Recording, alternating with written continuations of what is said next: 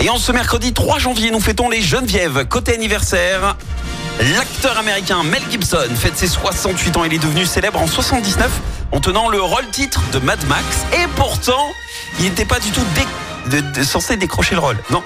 En fait, il avait juste accompagné un pote qui passait le casting pour le film. Mel Gibson ne comptait même pas euh, auditionner puisque suite à une bagarre, il est arrivé avec le visage bien amoché. Sauf que Gibson se voit quand même engagé pour jouer un monstre.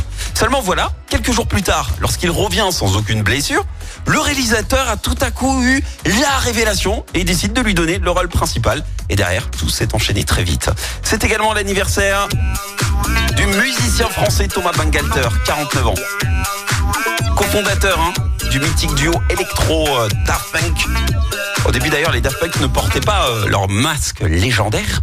Ce n'est qu'à partir de 95 que le casque est apparu pour séparer bah, leur vie privée et leur vie publique, hein, c'est bien normal. Et au départ, leur premier masque, c'était un, masque acheté à l'arrache dans un magasin de farce et attrape pour leur première interview. Et le saviez-vous, le papa de Thomas Bangalter était parolier pour la compagnie créole. Ouais. Autre info, Thomas Bangalter, lui, est à l'origine de quelques pépites musicales. Il a bossé entre autres sur le morceau 113 sous la merde et c'est également lui qui a composé ceci. Jim Tonic pour Bob Sinclair. Souvient également de ce tube.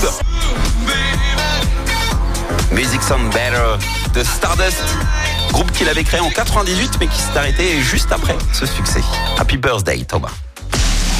La citation du jour. Ce matin, je vous ai choisi la citation de l'écrivain Luc Ferry. Écoutez, la créativité en grammaire, ça s'appelle des fautes d'orthographe. Écoutez en direct tous les matchs de l'ASSE sans coupure pub, le dernier flash info, l'horoscope de Pascal et inscrivez-vous au jeu en téléchargeant l'appli active.